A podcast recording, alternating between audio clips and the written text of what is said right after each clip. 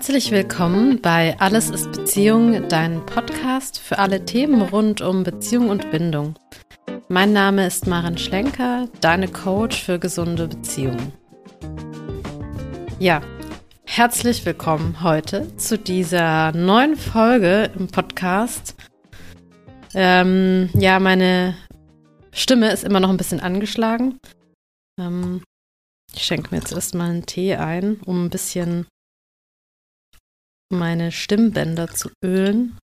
Und trotzdem ähm, werde ich aber diesen Podcast heute machen.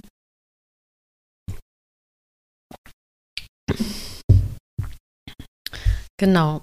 Wie schon angekündigt und wie ihr im Titel lesen könnt, soll es heute um die wunderbare Verlustangst gehen. Also wunderbar ist natürlich ironisch gemeint. Ähm, ich sage auch dazu Verlustangst, die Angst zu sterben. Das klingt so ein bisschen dramatisch und ähm, ich nutze das absichtlich, um das etwas überspitzt zu formulieren. Im Kern steckt da aber ziemlich viel Wahrheit drin. Tatsächlich, wer Verlustangst kennt, der wird genau wissen, was ich meine mit die Angst zu sterben. Das ist ein starkes Gefühl, Verlustangst, sehr, sehr starkes Gefühl. Deshalb will ich heute drüber sprechen und ein bisschen erklären, woher sie kommt, wie wir mit ihr umgehen können, wie genau die ausschaut, wie sie sich anfühlt, was sie so macht. Genau. Ich habe ja in der vorherigen Folge über Bindungsangst gesprochen Daher heute der Gegenspieler Verlustangst. Und ähm, ja, das sind einfach zwei Bereiche, die ganz wichtig sind anzuschauen, vor allem dann, wenn wir ein Thema mit toxischen Beziehungen haben. Ich selbst habe Verlustangst relativ spät in meiner sozusagen Be Beziehungskarriere kennengelernt. Ich war da schon 30 oder über 30. Beziehungsweise da wurde mir das erste Mal so richtig klar, okay, hier passiert was, was extrem unangenehm ist, was irgendwie nicht so ganz passend zur tatsächlichen Situation ist. Das war natürlich eher so ein Wiederandocken an ein altes Gefühl, das ich aus meiner Kindheit kannte. Das war mir in dem Moment auch klar, muss ich sagen. Ich habe gespürt, okay, jetzt kommst du an ein ganz tiefes Gefühl ran, und das ist was Altes, was Bekanntes. Und wenn ich heutzutage manchmal Verlustangst spüre, kann ich das auch spüren. Vielleicht geht es euch auch so. Ich konnte mir am Anfang überhaupt nicht erklären, was ich da fühle und auch woher das so auf einmal kommt und wieso dieser Schmerz so unendlich groß ist. Ich hatte keine Ahnung, was mich da gerade überschwemmt. Und ähm, hm, ich will das so ein bisschen aus meiner Perspektive beschreiben, weil ich glaube, dass viele das auch kennen. Und ähm, ja, das einfach auch nutzen, um euch bestimmte Erfahrungen zur Verfügung zu stellen. Ich will das nicht immer alles so anonym machen, äh, damit ihr wisst, ich kenne das auch. Und ich war damals in einer sehr ungesunden Beziehung. Mein damaliger Freund hat das Thema ohne Ende hervorgeholt. Also er war der perfekte Gegenspieler oder Partner, um diese Sachen hervorzuholen. Und ich hatte tatsächlich das Gefühl, als würde ich mein Kindheitstrauma nochmal durchleben. Also das war Wahnsinn. Das waren unglaublich starke Gefühle. Und was es so getriggert hat, das war seine Abwesenheit in bestimmten Momenten, vor allem abends oder nachts. Und ich bin in einen unglaublich tiefen Schmerz gefallen, habe viel geweint, habe die Welt nicht verstanden und das hat dazu geführt, dass ich mich sehr an ihn geklammert habe. Aus heutiger Sicht weiß ich natürlich, dass das vielleicht ein ungutes Verhalten ist, aber es ist auch nachvollziehbar. Also ähm, wenn man so einen emotionalen Schmerz empfindet, ist es nachvollziehbar, dass man anfängt, sich an irgendwas festzuhalten. Und ich konnte das Gefühl von Sehnsucht nach emotionaler und körperlicher Nähe damals einfach nicht alleine stillen. Also es hat in meiner Wahrnehmung jemanden gebraucht, der da ist, um das zu halten. Und ich habe erst viel, viel später dann verstanden, dass es sich dabei um Verlustangst gehandelt hat. Und wie ich auch über die Bindungsangst ähm, gesprochen habe und gesagt habe, dass für mich das eine Erleichterung war, zu verstehen, was es ist, war das bei der Verlustangst auch so. Für mich war das eine große Erleichterung, jetzt eine Erklärung dafür zu haben oder ein Verständnis dafür zu haben, woher diese wahnsinnig starken Emotionen kommen und was sie bedeuten. Wie fühlt sich Verlustangst an für alle, die jetzt noch nicht sicher sind, was ich da beschreibe oder die das vielleicht gar nicht kennen? Ähnlich wie bei der Bindungsangst ist das jetzt nicht unbedingt eine direkte Angst davor, jemanden zu verlieren im Sinne von, der könnte jetzt direkt sterben oder sowas in diese Richtung, Vielleicht empfinden manche das so, das ähm, würde mich auf jeden Fall interessieren.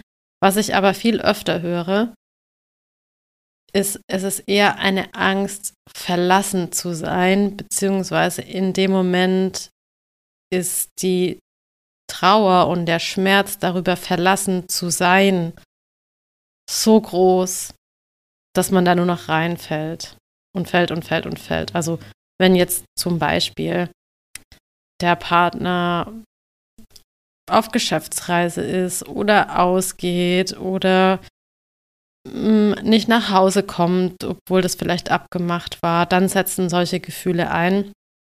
Und es ist in dem Moment, ich nenne es auch gerne eine Verlassenheitsangst. Das ist der eine Teil der Verlustangst. Also ich fühle mich jetzt gerade unendlich allein und verlassen und einsam. Mm, es gibt aber auch diesen Teil, der ein bisschen milder verläuft, dass man so eine Angst bekommt, oh, der andere könnte mich jetzt vielleicht doch verlassen, sich trennen oder er könnte jemand anderen toller finden als mich und ich bin nicht gut genug. Oder man fühlt sich vielleicht nicht geliebt oder nicht wertgeschätzt, obwohl da durchaus Liebe und Wertschätzung da ist, aber in einem Moment von Nicht-Aufmerksamkeit, nicht geschenkter Aufmerksamkeit fühlt man sich dann direkt ungeliebt. Sowas, ja, oder man, man hat tatsächlich das Gefühl, du hast tatsächlich das Gefühl, du bekommst zu wenig Aufmerksamkeit. Oder du wirst vielleicht, wenn der Partner sich nicht meldet, oder sich verspätet meldet oder ein bisschen zu spät kommt, total unsicher und hättest den anderen gerne sofort bei dir und würdest gerne irgendeine Form von Kontrolle darüber haben, was der andere jetzt macht oder wo der ist oder mit wem er gerade ist und so weiter. Also das Kontrollthema ist da eigentlich auch wieder recht stark mit drin. Also der Wunsch zu wissen, was mit dem anderen gerade ist. Und es kann natürlich auch dazu führen, dass man dann anfängt, Nachrichten zu schreiben, anzurufen, ähm, viele Nachrichten zu schreiben und man sich dann in was hineinsteigert. Ich glaube, das ist äh, die Schwierigkeit an der Verlustangst. Du kannst, wenn du, wenn dich solche Gefühle überkommen und du einmal in diesem Tunnel drin bist von Gott, oh Gott, ich glaube, hier passiert was Schlimmes, kannst du dich total gut reinsteigern und da immer weiter reinsinken und dir Gedanken machen und dir alles Mögliche ausmalen. Also ich habe das irgendwann mal die Apokalypse, die innere Apokalypse getauft. also dann entsteht irgendwie so ein inneres Gefühl von, die Welt geht unter. Und es fühlt sich sehr real an. Also ich lache jetzt drüber, aber ich weiß, dass sich das sehr real anfühlen kann. Und das ist maximaler Kontrollverlust in dem Moment.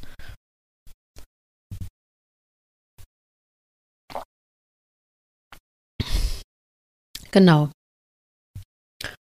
Und manchmal mag das ja alles stimmen.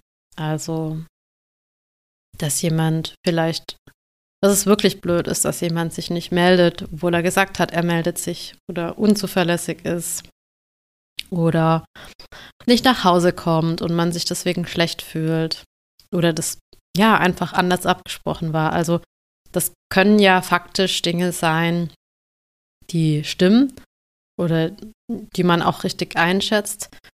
Das Spannende ist aber, wie unser System darauf reagiert. Und das ist oft sehr extrem und der Situation unangemessen. Was meine ich damit?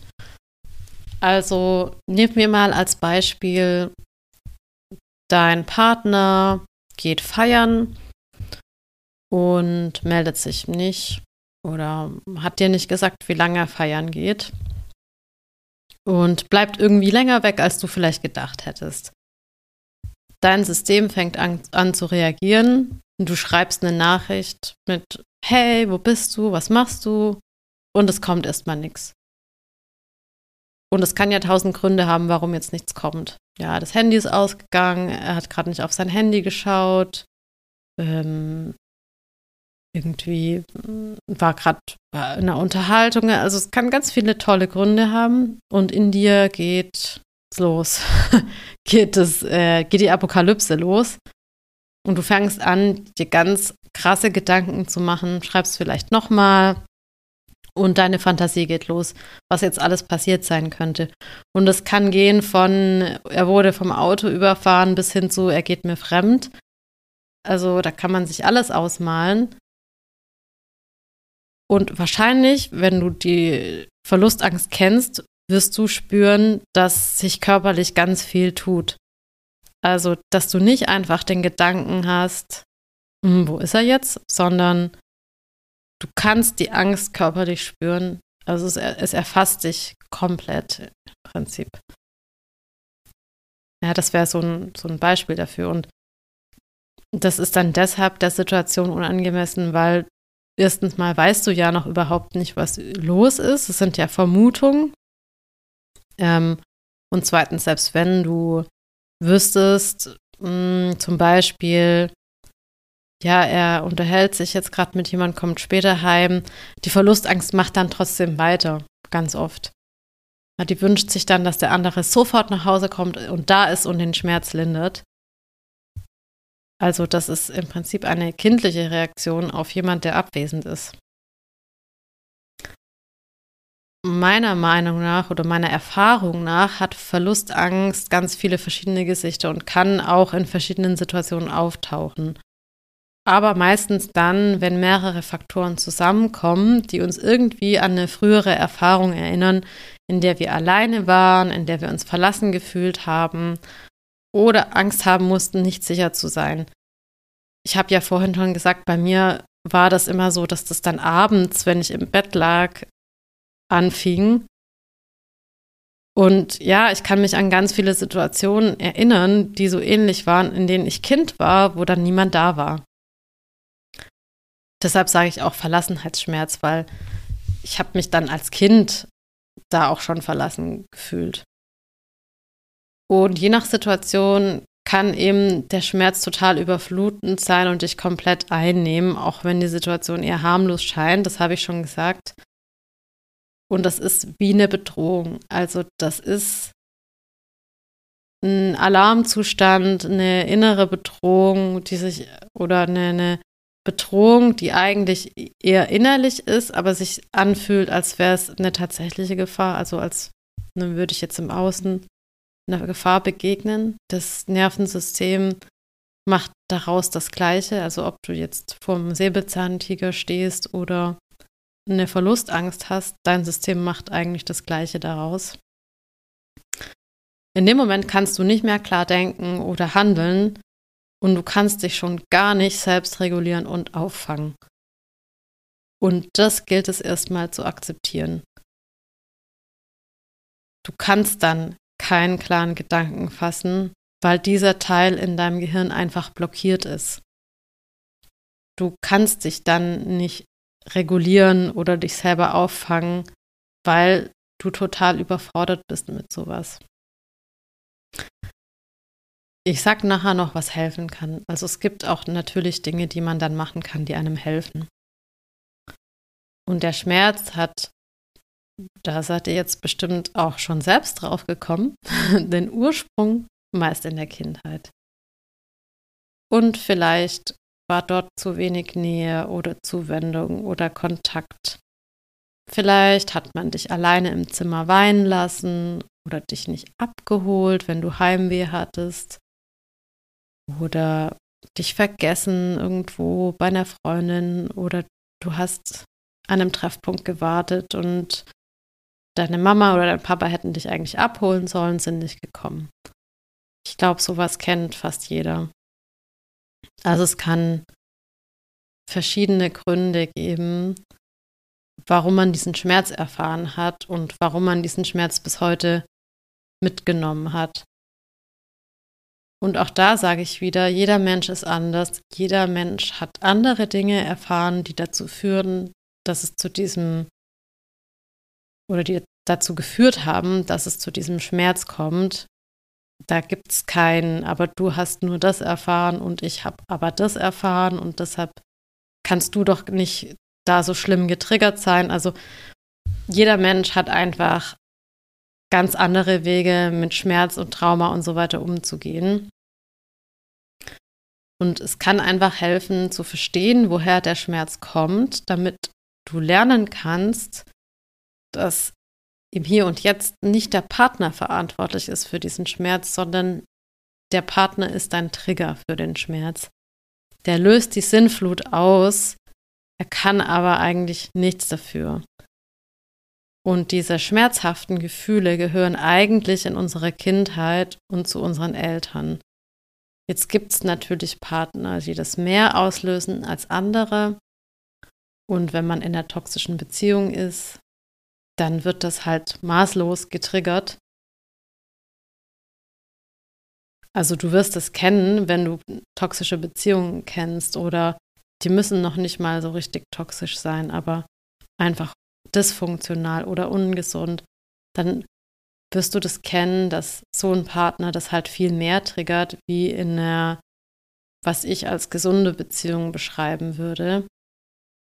Da taucht es nicht so stark auf. Es taucht immer noch auf, aber nicht so stark.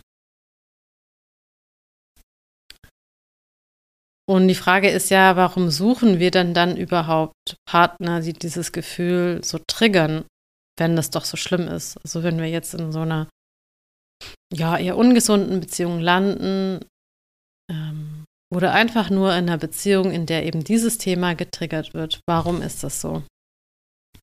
Und da gibt es natürlich verschiedene Ursachen. Also die wohl wichtigste und auch die wichtigsten und offensichtlichsten sind, dass wir natürlich zum einen versuchen, mit einem Partner unser Kindheitstrauma aufzulösen. Ja, also wir denken bewusst oder unbewusst, dass der Partner uns von der inneren Not und der Leere erlösen kann, wenn er sich doch anders verhält. Also wenn das bekannte Muster von demselben Mensch durchbrochen wird und der uns damit erlöst. Also wenn er zum Beispiel, wenn du dir einen Partner gesucht hast, der dich immer wieder wegstößt oder dir absagt oder sich emotional entzieht und das bei dir Verlustangst auslöst und der sich nun endlich zu dir bekennt und beteuert, wie sehr er dich liebt und dass er nur bei dir sein will, dann würde sich ja dieses Trauma in dir auflösen. Das ist die Sehnsucht dahinter. Und das ist auch das, was uns so oft in solchen Beziehungen eben hält, weil die Hoffnung stirbt zuletzt. Die Hoffnung, dass der andere sich doch noch ändert, stirbt zuletzt. Ähm, da sei nur gesagt, also glaub das, was passiert. Beachte das, was gerade vor dir passiert und nicht das Potenzial, nicht die Hoffnung, nicht das, was sein könnte, sondern das, was gerade ist. Und nimm das an und handel dann danach. Weil wenn wir immer in so einer Hoffnung drin bleiben, dass sich irgendwann was verändert, dann also verpassen wir halt irgendwie auch unser Leben. Und ein anderer Grund, warum wir uns äh, sowas aussuchen, ist, das ist das, was wir gelernt haben. Und wir suchen immer das, was wir gelernt haben. Wenn wir das nicht hinterfragen, suchen wir automatisch das, was wir gelernt haben. Und wenn wir gelernt haben, dass Liebe, Schmerz zusammengehören, dass unerfüllte Sehnsucht, emotionale Höhen und Tiefen zusammengehören, also zur Liebe gehören, dann werden wir auch immer genau das in unseren Liebesbeziehungen suchen. Das ist auch total logisch, weil wir kennen ja nichts anderes. Das heißt, wir haben gelernt, das ist das, was Liebe bedeutet oder das ist das, was Beziehungen bedeutet. Und dann suchen wir nach solchen Verbindungen und werden das vermissen, wenn wir das nicht haben. Erstmal, ne? wenn das nicht aufgelöst ist oder unhinterfragt. Und genau deshalb fühlen sich Partner mit denselben Themen oder auch denselben Wunden, weil es ist schon so, dass wenn wir so jemanden finden, der da so gut drauf passt, der hat wahrscheinlich ein ähnliches Thema. Der hat wahrscheinlich ein ähnliches Kindheitstrauma.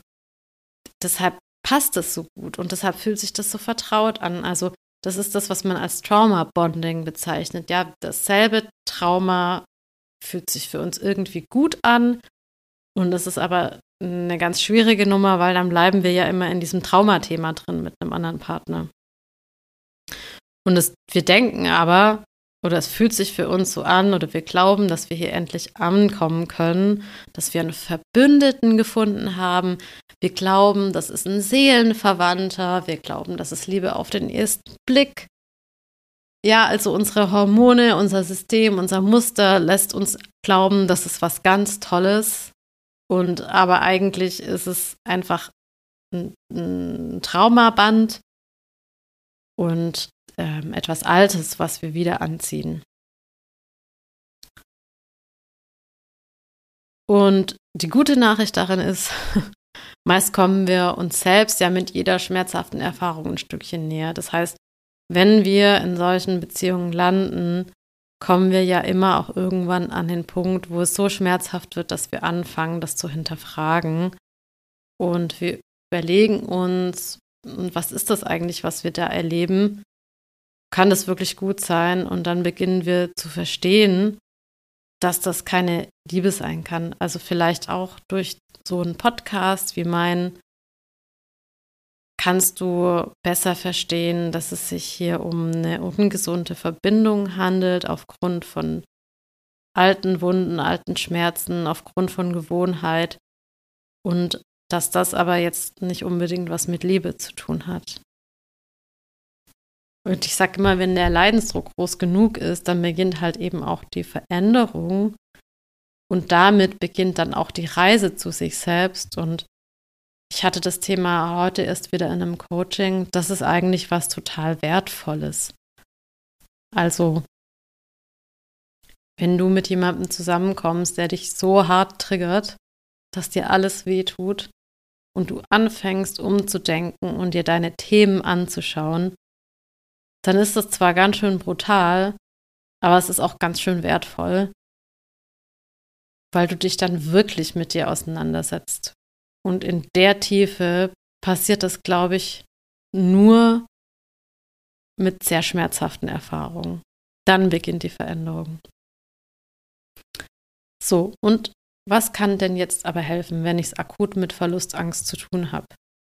Weil ähm, so schön das auch ist, dann an sich zu arbeiten, man braucht ja irgendwie auch akut eine Hilfe, damit es einem besser geht. Und was ich vorhin schon gesagt habe, also selbst wenn du dann in einer gesunden Beziehung bist, kann es ja immer mal passieren, dass du getriggert wirst und in eine Verlustangst rutschst.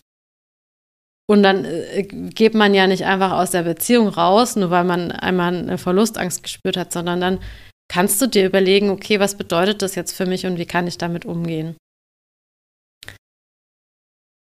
Was helfen kann, ist Erstens, was ich eben schon gesagt habe oder jetzt ähm, die ganze Zeit gesagt habe, zu verstehen, das ist ein altes Gefühl. Das hat nichts mit dem Hier und Jetzt zu tun, das ist was Altes.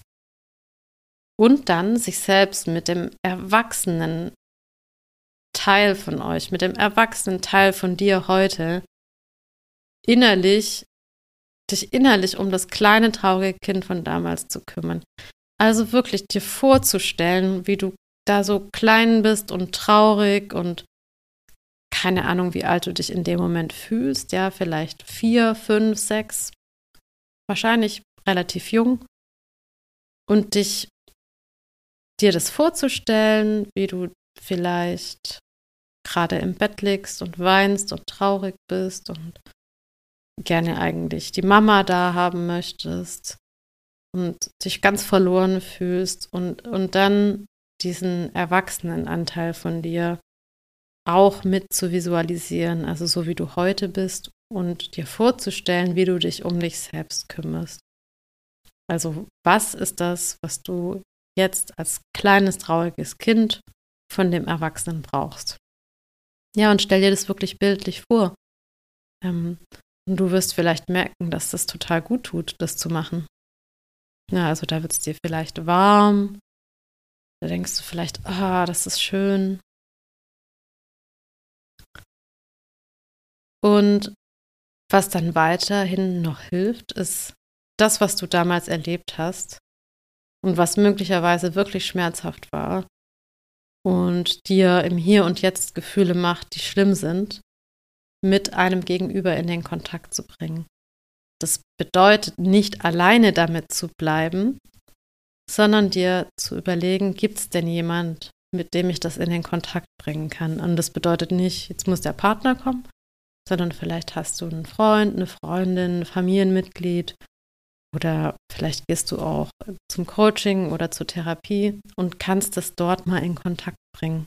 Also das einfach mal erleben, mit jemandem, um nicht allein zu sein. Weil insgesamt damit alleine zu bleiben, verstärkt den Schmerz oft nur. Also das heißt, wenn ich die Verlustangst habe und dann auch noch glaube, dass ich mit der Verlustangst allein bleiben muss, dann bleibt das Trauma da. Und ähm,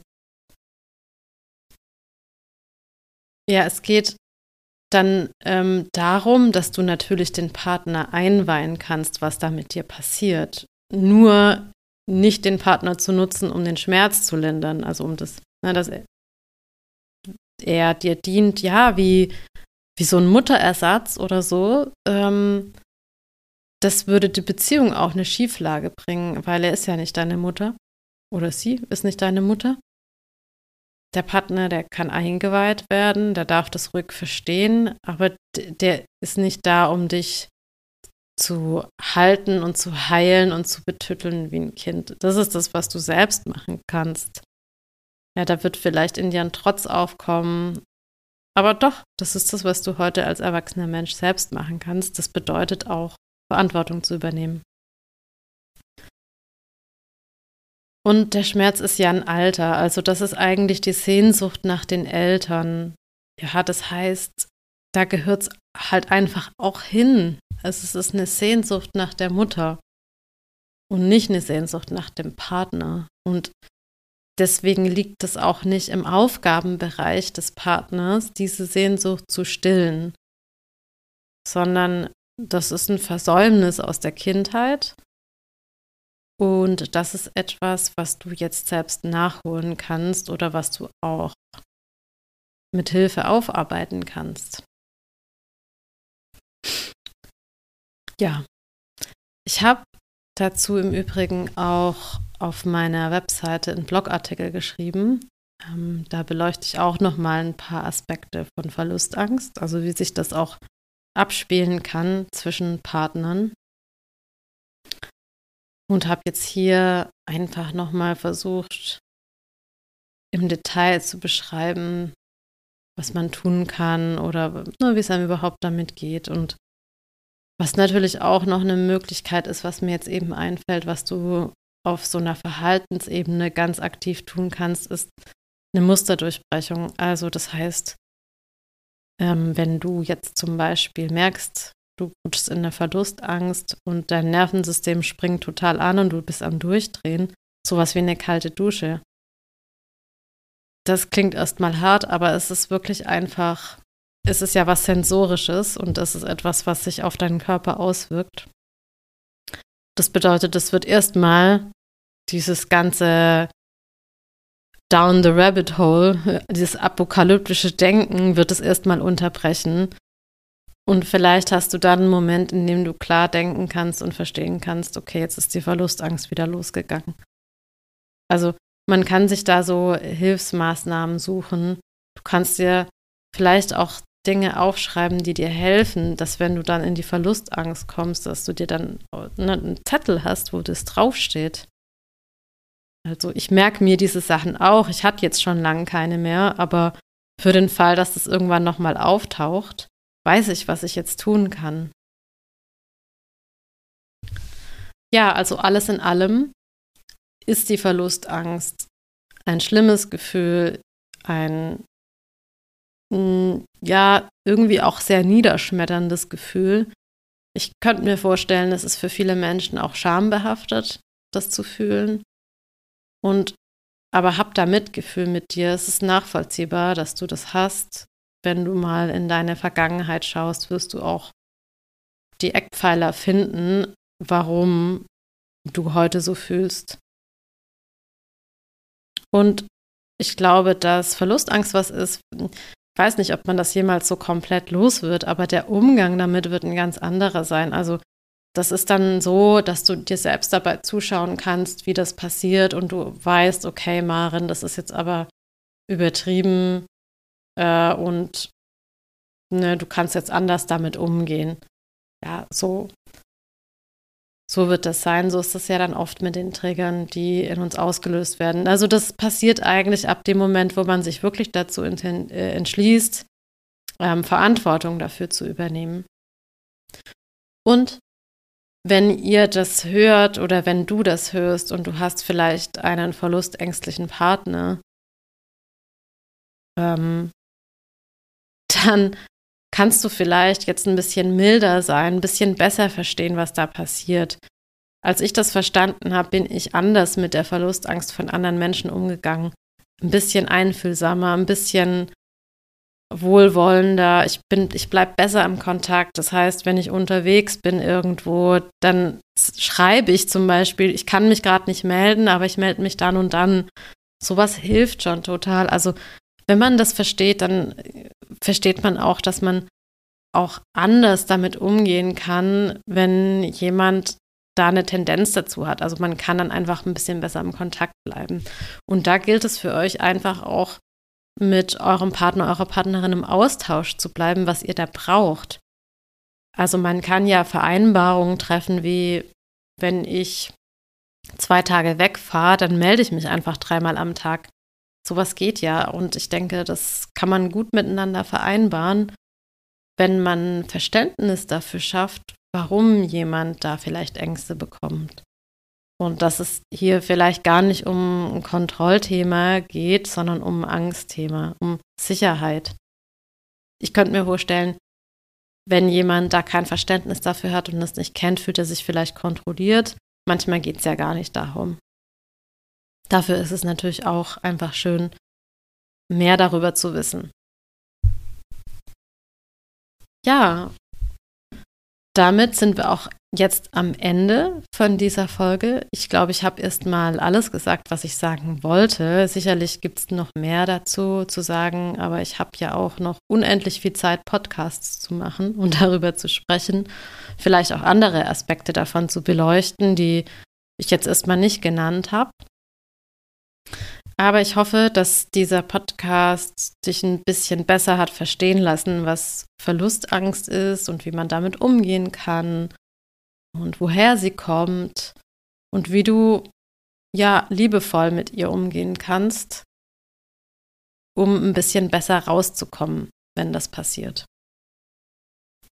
Wenn dir der Podcast gefallen hat, dann lass mir gerne eine Bewertung da, Spotify oder auf Apple Podcast oder wo du eben Podcast hörst. Und du kannst mir auch gerne auf Instagram folgen unter maren-schlenker-coaching. Da würde ich mich auf jeden Fall auch sehr drüber freuen. Ich wünsche dir jetzt noch einen ganz wundervollen Tag, eine wundervolle Woche und freue mich schon auf das nächste Mal. Bis dann. Ciao.